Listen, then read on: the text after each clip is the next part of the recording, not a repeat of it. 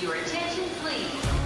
Londres, Luxemburgo, Rio de Janeiro, Paris, São Paulo, Lyon.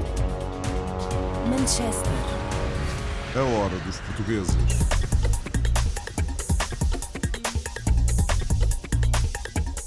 Bem-vindos à edição semanal da Hora dos Portugueses. Hoje vamos conhecer o novo embaixador português no Luxemburgo, falamos da plataforma digital Info Suíça e da inteligência artificial que analisa ensaios clínicos. Ouvimos a fadista Raquel Maria a encerrar a turné no Brasil e, por fim, acompanhamos o Festival de Folclore Português no Rio de Janeiro.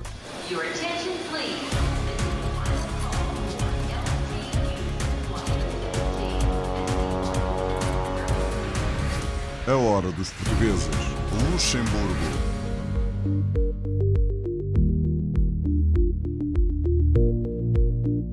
No Luxemburgo iniciou funções o novo embaixador, Pedro Sousa e Abreu. Formado em Direito pela Universidade de Coimbra, ele conta no seu currículo com passagens por Luanda, Bruxelas ou Ramallah. Vamos conhecê-lo com Marco António Ribeiro, Paulo Coglan e Claude Poli. A comunidade portuguesa no Grão-Ducado conta, oficialmente desde janeiro de 2023, com um novo representante diplomático. Pedro Sousa Abreu é o recém-chegado embaixador de Portugal no Luxemburgo. O lisboeta de 58 anos, que exerceu funções de diretor do Departamento-Geral de Administração do Ministério dos Negócios Estrangeiros, fala num arranque de funções trabalhoso, mas positivo. Tem havido uma enorme eh, convergência de, enfim, do- dos objetivos eh, políticos, eh, económicos, também na esfera do ensino entre Portugal e, Luxemburgo. Trabalhou sim, com certeza, mas, mas um excelente começo. Um começo marcado por um diferente paradigma na imigração portuguesa no país, mais qualificada e tendencialmente melhor remunerada e valorizada. Nós temos hoje em dia um tipo de imigração que eh, procura e está destinada a funções de, digamos, maior valor acrescentado e que é preenchida por pessoas com uma preparação académica e muitas vezes profissional também, já assinalável. E isso, naturalmente, que eh, parece-me que é vantajoso para todos. É vantajoso, obviamente, para os portugueses que procuram Luxemburgo para se instalar e para fazer a sua vida, mas é também favorável e eh, bastante positivo para a própria sociedade e para a própria economia luxemburguesa. Portanto, eu julgo que é uma situação em que todos têm a ganhar.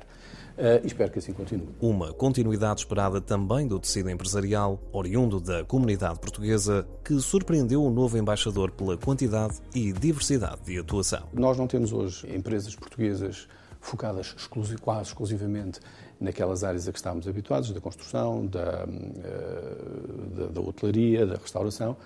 Temos empresas portuguesas que ocupam todo o espectro eh, económico eh, no Luxemburgo, todas com uma vivacidade muito grande e uma capacidade de, de- de inovação também assinalável. Para lá da presença consolidada no domínio empresarial, também no poder autárquico, os portugueses e lusodescendentes vêm aumentando a sua presença. Uma conquista importante para o novo embaixador para dar resposta às diferentes necessidades dos imigrantes portugueses. O poder local no Luxemburgo tem efetivamente muita força e eh, espraia-se por vários domínios. Eh, e é fundamental para a comunidade portuguesa, para as comunidades portuguesas no Luxemburgo, terem quem as represente a nível local.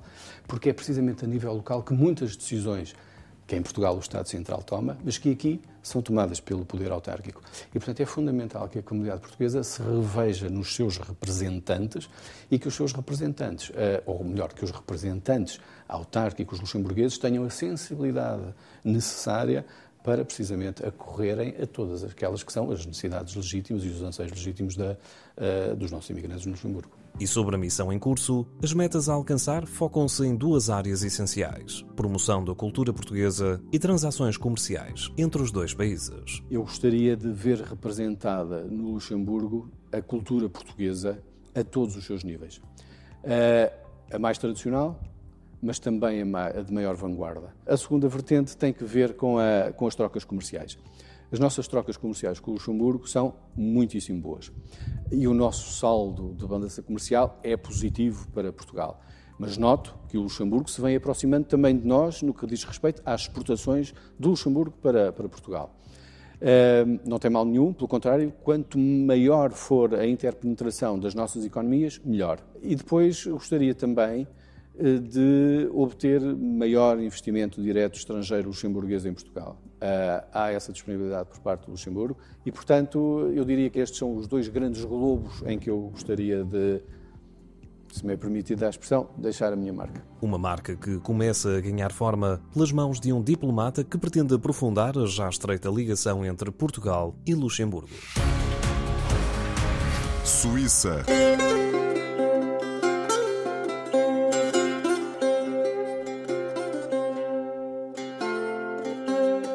Jorge Santos criou uma plataforma digital de informação e orientação para a comunidade portuguesa na Suíça. O site Info Suíça reúne uma série de informações úteis para todos aqueles que desejam emigrar para a Suíça ou regressar a Portugal. O objetivo é esclarecer a comunidade portuguesa sobre temáticas ligadas à imigração, tais como fiscalidade, reforma ou regresso a Portugal. Quando eu cheguei à Suíça em 2010, apercebi-me que as mesmas dificuldades que, que eu tive quando cheguei com a língua, com certas burocracias que existem aqui na Suíça. Então foi daí que surgiu a ideia para facilitar um pouco uh, aos portugueses, mas escrito em português.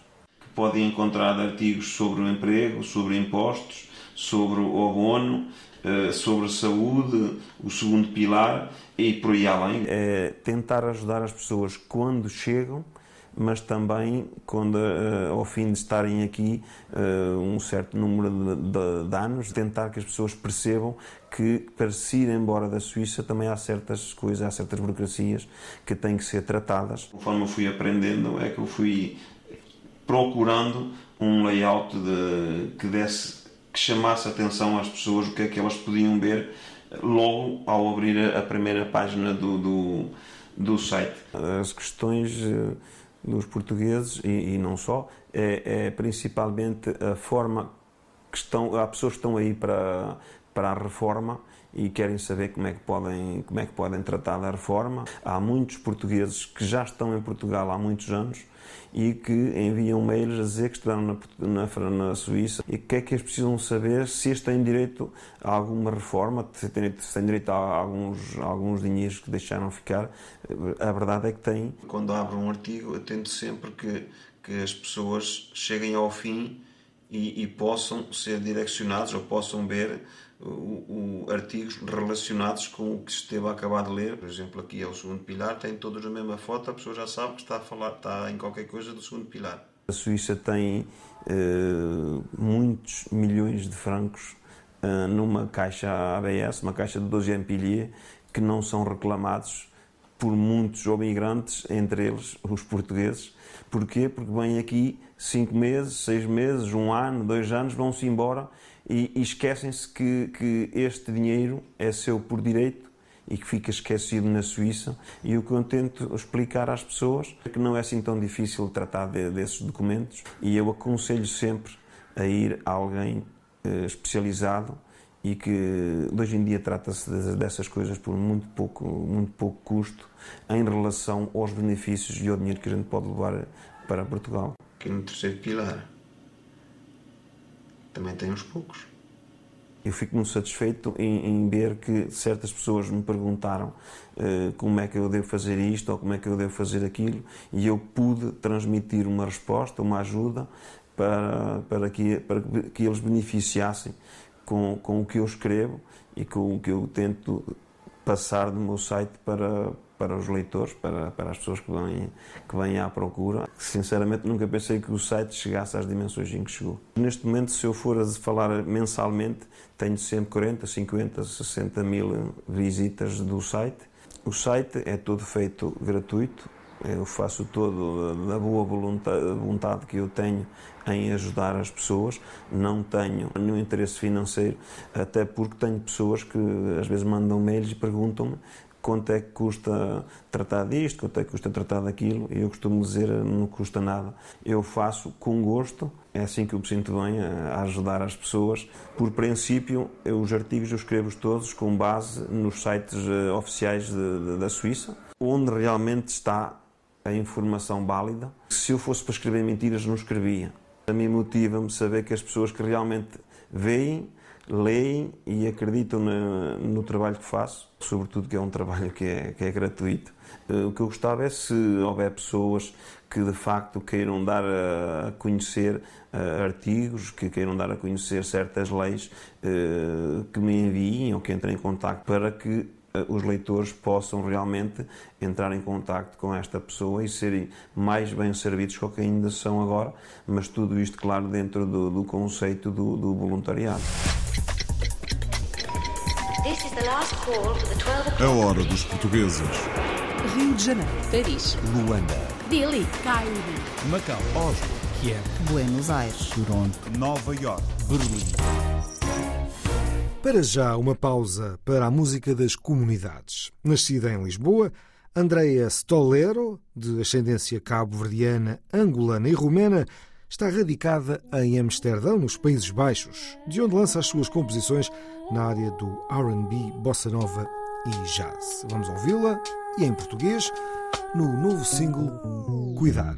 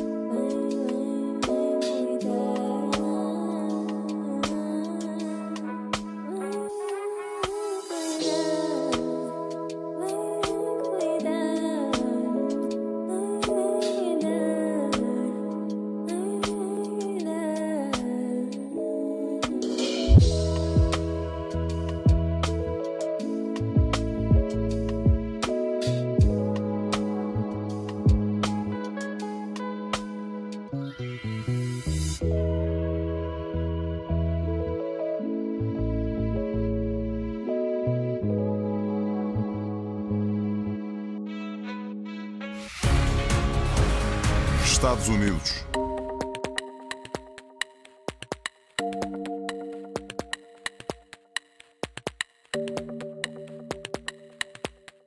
A inteligência artificial está a ser utilizada cada vez mais em áreas do nosso dia a dia.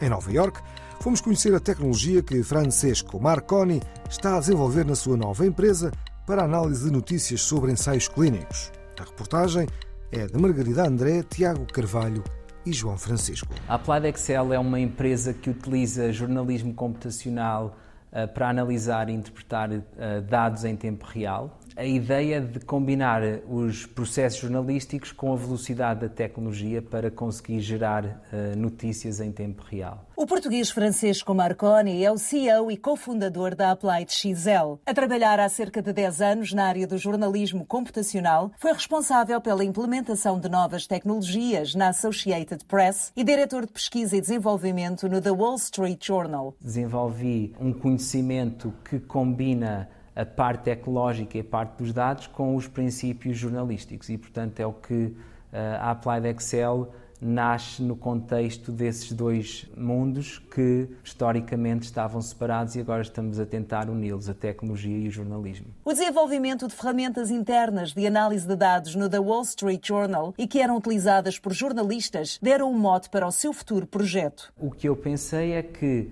uh, vendo o impacto que aquelas ferramentas estavam a ter no, no, numa grande empresa uh, de notícias como o Wall Street Journal, essas metodologias podiam ser aplicadas fora do mundo de, das notícias. O que desenvolvemos hoje são uh, ferramentas que, no fundo, são semelhantes ao tipo de tecnologia que os jornalistas utilizam, mas em vez de do nosso mercado principal serem as empresas de mídia, são outros setores como a saúde e, e a indústria farmacêutica. Os dados que obtêm a partir de algoritmos altamente especializados são importantes para investidores e empresas farmacêuticas, pois permitem identificar o que os seus competidores estão a fazer ou até mesmo obter informação sobre o processo de um novo medicamento. O que os algoritmos fazem é, no fundo, sumarizar o que aconteceu e mostrar algumas áreas de oportunidade. Sendo as fontes de dados as mesmas que um jornalista altamente especializado utilizaria, esta nova tecnologia veio também ajudar a clarificar informação que muitas vezes é ocultada na indústria farmacêutica. Com o desenvolvimento deste tipo de metodologia em que os algoritmos conseguem detectar uh,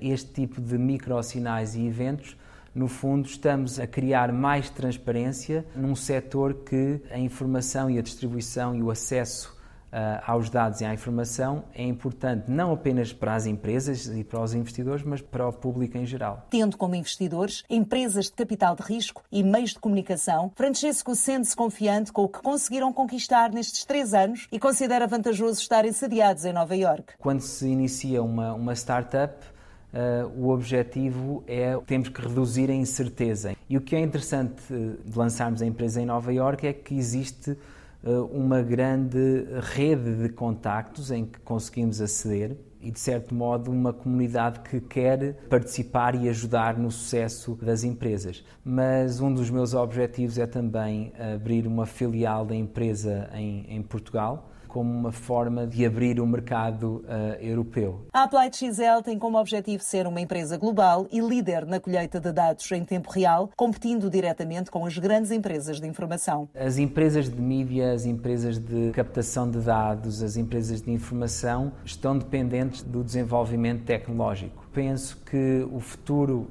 dos mídia uh, é também o futuro da tecnologia e o futuro de, da inteligência artificial. Neste momento, o desenvolvimento tecnológico é feito por engenheiros e eu acho que existe uma oportunidade para uh, outras profissões, como por exemplo os jornalistas, uh, de participarem uh, nesta revolução da inteligência artificial. Brasil.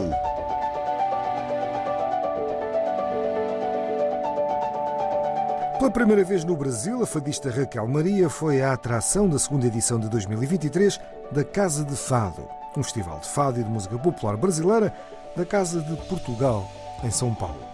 Acompanhada pelo guitarrista Wallace Oliveira e pelo viola Sérgio Borges, a cantora e poetisa de Castelo Branco encerrou a sua turnê na capital paulista, neste espetáculo que coincidiu com o aniversário de cinco anos de carreira. Pietro Sersósimo foi ouvi-la. Sou Raquel Maria, uma fadista albicastrense, resido bem no centro de Portugal, em Castelo Branco, minha cidade do coração, e comecei no fado em 2018, quando, por mero acaso, me inscreveram num concurso, chama-se Concurso Amália Rodrigues. Um dos jurados desse, desse concurso era o Joel Pina, que foi o viola baixo de uma vida inteira da Amália Rodrigues, e graças a ele eh, eu pronto, sou, sou fadista, foi ele que, que, me entregou o primeiro prémio em mãos e a partir daí não mais parei. Portanto, uh, faz justamente no dia 1 de julho de 2023, cinco anos que eu comecei no fado.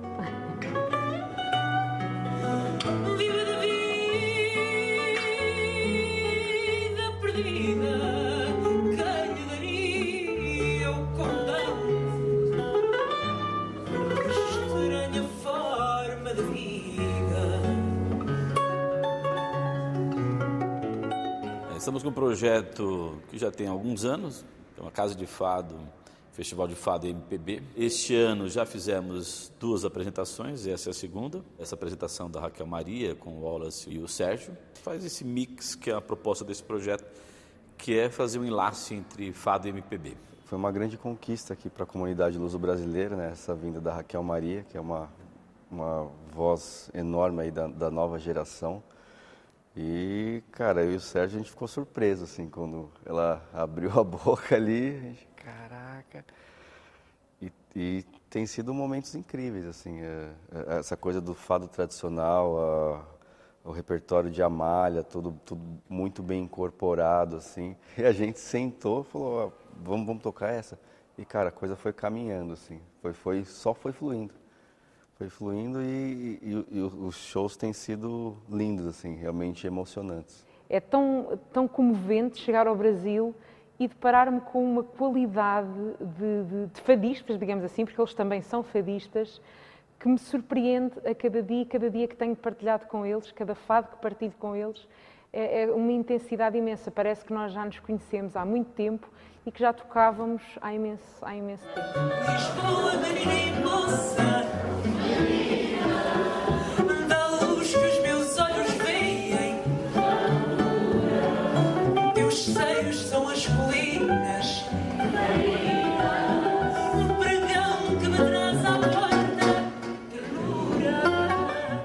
Vai ser a terceira apresentação que eu vejo dela.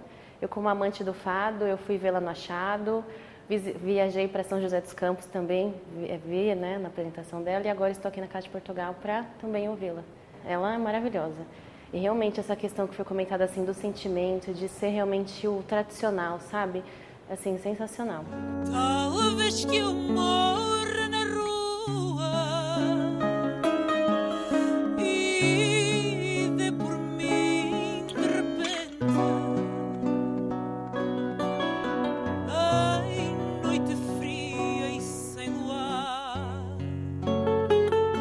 Hoje é uma noite incrível estar aqui na Casa de Portugal. Uh, cinco anos depois, foi a primeira vez de facto que eu viajei para fora do meu, do meu continente para, para cantar fado, mas estou uh, aberta a receber todos os convites. Dou um beijinho a todas as comunidades portuguesas espalhadas por, por todo o mundo uh, e espero que gostem do fado tanto quanto eu e a minha equipa, Expo Voice e It Motion, gostamos porque trazemos o fado na alma e é isso que nós oferecemos. E é uma alma muito portuguesa, aliás, o fado é a nossa música, não é? É o que mais nos caracteriza.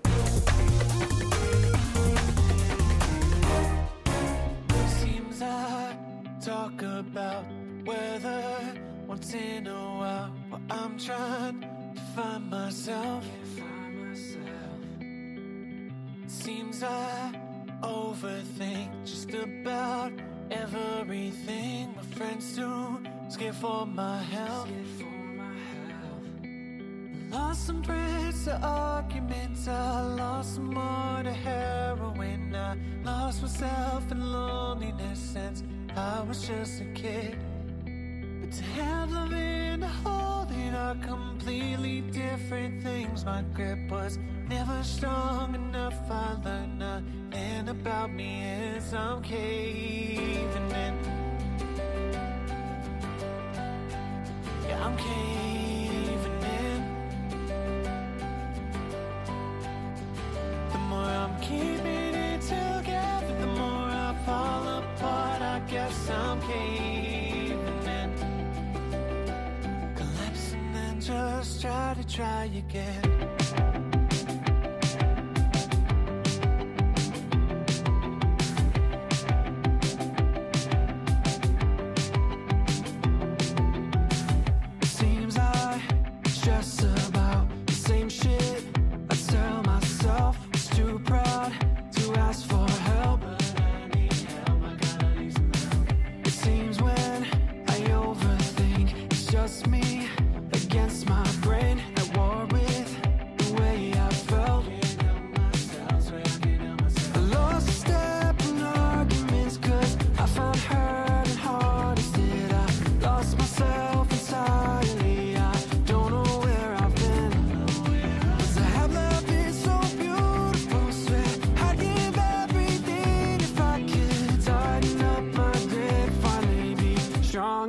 To live,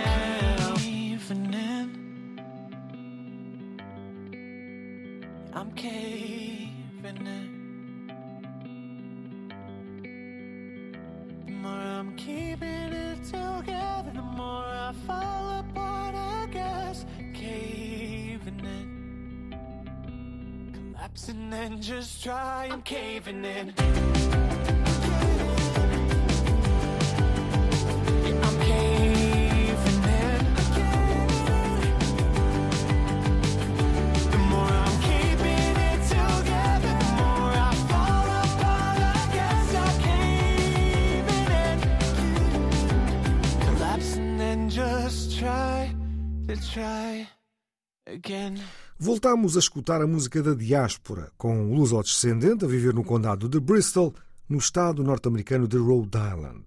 Tai Falcoa, aqui em dueto com Chai, no tema Caving In. Brasil.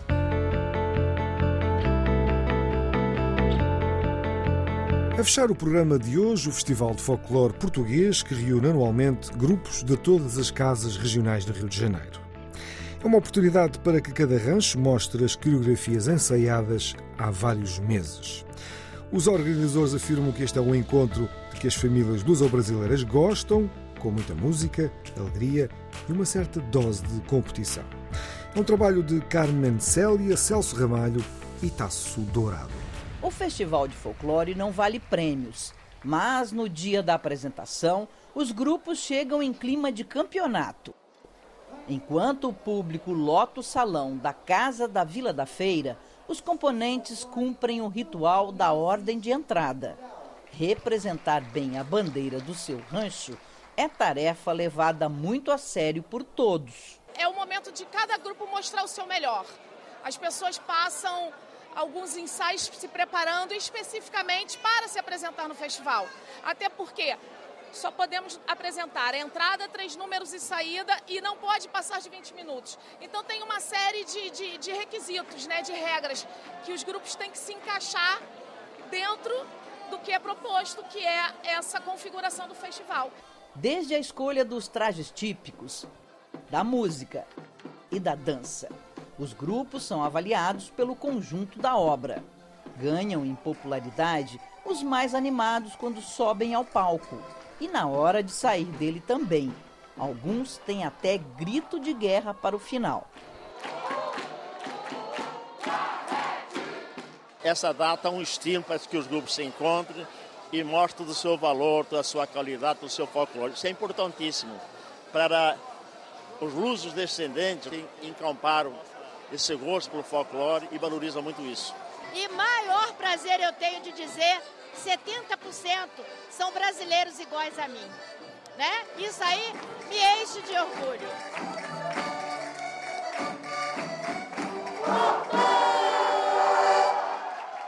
Isso é muito importante, isso é que estimula esse convívio, um crescer melhor que o outro, querer mostrar o seu melhor sempre, mostrar a sua evolução, isso é importantíssimo.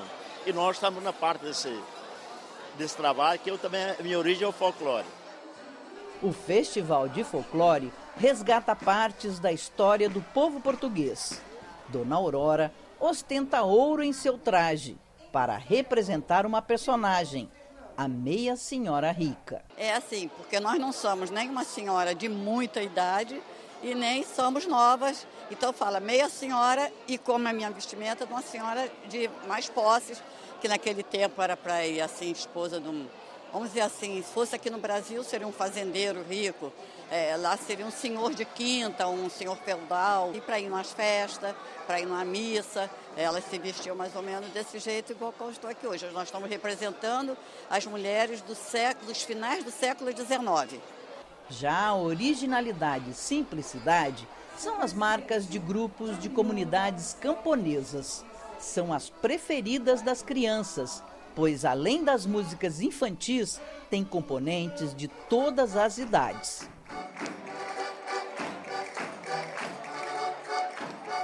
João nasceu em Braga. Tinha apenas dois aninhos quando veio para o Brasil com os pais, que são filhos de imigrantes. O menino mal aprendeu a falar, mas já sabe bem do que gosta. Fala, qual música que o João gosta de ouvir? Fala, qual? Qual música portuguesa que você quer? E assim o festival segue anualmente. Se depender de Priscila, as futuras gerações estão garantidas nessa missão. A Maria Isabel só tem sete meses e já foi para o palco na barriga da mãe. Mandou alguns sinais para você aí de dentro lá no palco? Desde o início, desde a formação aqui, ela já estava vibrando dentro da barriga. Você sentiu assim? Sim, com certeza.